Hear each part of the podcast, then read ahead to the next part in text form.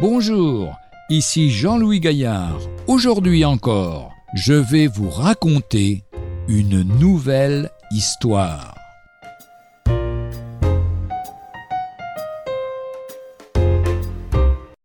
Le cascadeur L'artiste américain Mac Waverly s'est rendu célèbre par ses acrobaties à vous couper le souffle. Sur des avions en vol, il s'appelait lui-même le maître de la mort. À l'aide d'un trapèze accroché sous un avion, il effectuait à 300 mètres d'altitude des tours vertigineux que d'autres n'auraient pas réalisés sur le sol. Sur le fuselage, il se promenait avec des échasses. Les ailes lui servaient de cours de tennis. Il sautait de son avion à un autre ou dans une voiture ou un train en marche.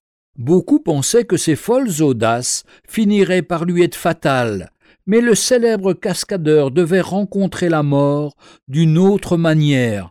Une nuit, il tomba de son lit et se fractura la colonne vertébrale.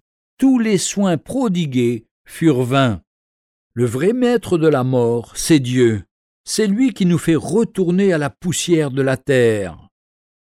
Il tient chacune de nos vies dans sa main, Bien sûr, ils ne sont pas nombreux ceux qui, pour la gloire, l'argent ou le goût du risque, jouent ainsi avec la mort. Mais il est bien dangereux aussi d'avancer en fermant les yeux et de vivre comme si l'on devait toujours rester sur la terre.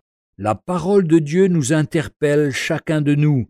Prépare-toi à la rencontre de ton Dieu, dit Amos chapitre 4 verset 12 ou encore dans le livre de l'Ecclésiaste, au chapitre 8, verset 8, L'homme n'est pas maître de son souffle pour pouvoir le retenir, et il n'a aucune puissance sur le jour de sa mort.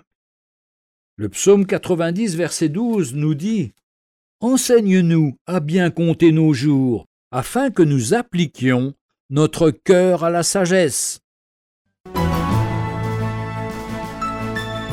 Retrouvez un jour une histoire sur www.365histoire.com.